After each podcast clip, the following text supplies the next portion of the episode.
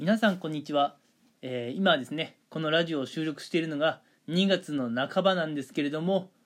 いやー2月の半ばになってくるとですね花粉症が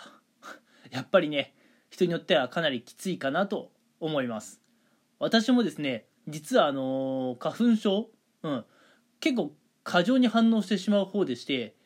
あのー普段から私の声をね聞いてくれている方はわかると思うんですがもうすでに鼻喉調子がおかしいです。うん。でやっぱラジオってねこう話している人聞いている人の顔が見えないんですけれどもね私もう目の方もねもう完全にやられてしまいましてもう目の方もね今赤いんですよ、うん正直ね。うん。いやなんでね本当に花粉症のこの時期はですね家の外に一歩も出たくないわけですよ、うん、もう本当に一歩も、うん、もう遊びもねもう家の中でゲームとかさそういうのでいいじゃんって思ってしまうぐらいもう本当にねこの時期はインドアがいいんですよ。でね今回はどんなことをお話ししようかっていうとですねあの全然ね皆さんにとって有益な情報ではないと思うんです。ただ単に、えー私のねうんまあお話をするだけなんですがやっぱりね花粉症持ちの方にとって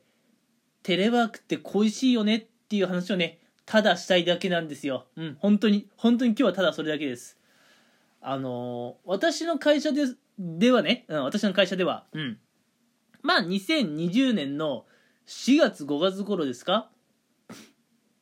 あの新型コロナウイルスの第1波が来た時ですね。あの時は、まあ、国から要請があったこともあり結構ね強引に、えーまあ、あのテレワークの方をすることになりました、うん、テレワークの準備ができていない社員についてはもうあのね2日に1回だけの出勤で、うん、あのだから2日に1回は仕事しなくていいっていう感じでしたし、うん、まあなんかねすごい強引にテレワークをやってた記憶があります。うん。まあコロナの第1波が過ぎ去ってからはもうねちょっともううちの会社ではあまりコロナに対して危機感がないんでしょうかね、えー週5で出勤してこいってことで、えー週5で出勤しているわけですが、うん。えーこうもねやっぱり花粉症の季節が来てしまうともう一回ねテレワークやらせてくれねえかなと思うわけですよ、うん、だって本当にねあのーぶっちゃけ言うとこうやってお話しするだけでも花粉症の人にとっては結構辛かったりするんですよ、うん、なのでね私あんまり花粉症のね症状出ないんだよっていう方がいましたらぜひねあの花粉症の、うん、症状がね結構ひどく出る人は、まあ、どういうことに悩み苦しんでるかっていうのをねぜひ分かっておいてあげてほしいんですよ。うん。あマジね。花粉症で悩んでる人はね好きで悩んでるわけじゃないんですよ。マジこれどうしようもならなくて私薬も飲んでるんですけど薬を飲んでもね目は痛くなるわ鼻おかしくなるわ喉おかしくなるわで。うん。でまああのー花粉症になるとねまあ花粉症私と同じようにね花粉症の症状が結構ひどい人は分かると思うんですがまああのねまず目とか鼻これがまず真っ先にやられますよね。うん。なんでね家に帰ってからのまず洗顔とかね、えーそういったところはまず欠かせないものになります。うん。じゃあ洗顔とかしたらね、えー顔についた花粉が全部落とせるかって言われるとまあ多分そうではないのかな。うん。なので結構ねこれ花粉症症状が1回出るとね結構辛いんですよ。うん。あのくしゃみも出ちゃうしね。うん。なんで花粉症の症状がひどい方は分かってくれるんじゃないかなと思うんですけれどもあの結構悩むところあるんですよね。うん。で花粉症ってまああの目が痒くなるとかまあ鼻の調子が悪くなるとか喉の調子が悪くなるっていうのがあるんですけれども風邪でもないのにね、うん、体は比較的元気なのにこうもアレルギー反応がたくさん出てしまうとイライラしてくるんですよ。花粉症の人ってね、うん、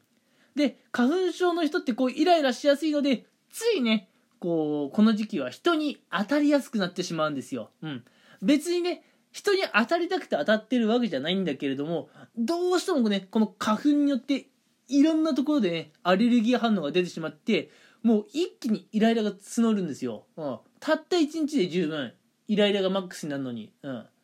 本当にとりあえず花粉が辛くてですね、うん、もし皆さんの周りに花粉のせいでかね、えー、まあ、イライラしている方がいたら可能な限りねそっとしておいてあげてほしいんですよ。うんまあ、これはね私からの切実なお願いなんですね。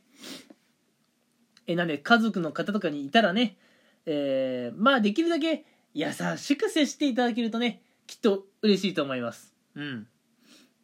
でまあねそんな花粉症人間から言わせるとまあ花粉症のね最大の対策っていうのはもう家から出ないことなんですよ。ずーっと家の中こもっとればいいんです。ぶっちゃけね。うん。なんで本当にね、あのー、私は家の外に出たくないんですよね。この2月3月って。うん。なんで、あのー、2月3月こそね、ぜひともテレワークをやりたいんですよ。うん。まああの、働き方がね、働き方改革か、が進んでいる会社だと、テレワークをね、積極的に導入しているところあるかなと思うんですけれども、そうじゃないところだとね、結構、まあ、の花粉症の方にとっては辛いかなというところで花粉症をお持ちの方はこの時期にねえもっと働き方働き方改革が進まないかなときっと思うことでしょう、うん、私は今まさにそう思ってますよ。もう少しねこの働き方改革どうにかなってくんねえかなと。うちもう毎日毎日会社に出社するの嫌なんだけどってちょっと思います。マジで辛いんですよこれ。えー、今もこうやって収録してる間もね鼻づまりが、えー、ひどいです。しかもね花粉症になってねこの鼻づまりとかするとさ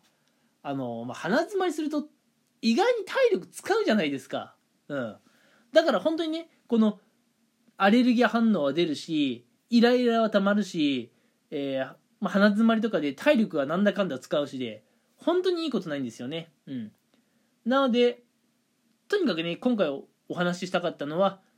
どうにかしてね、働き方改革進まねえかなって。家の外に出ないで済む生活送れねえかなってことをね、考えてはいるんですよね。うん。まあ、こんなことをきっかけにね、働き方改革進んでくんねえかなって考えるのは、きっと私だけではないはずなんですよ。うん。多くの方がね、花粉症をきっかけに働き方改革が進んでくれないかなって願っていると私はね、そういう同志がたくさんいることを願っています。はい。もう今回は本当にこれだけ、えこんなね、あの、何の有益でもない情報をお話しするために今回はラジオを撮ってしまいました。うん。もしね、え、皆さん聞いてくれたら、本当に、え、ありがとうございます。たわいもない話に付き合ってくれて、え、ありがとうございました。今回はこの辺にしておこうと思います。それではまた聞いてください。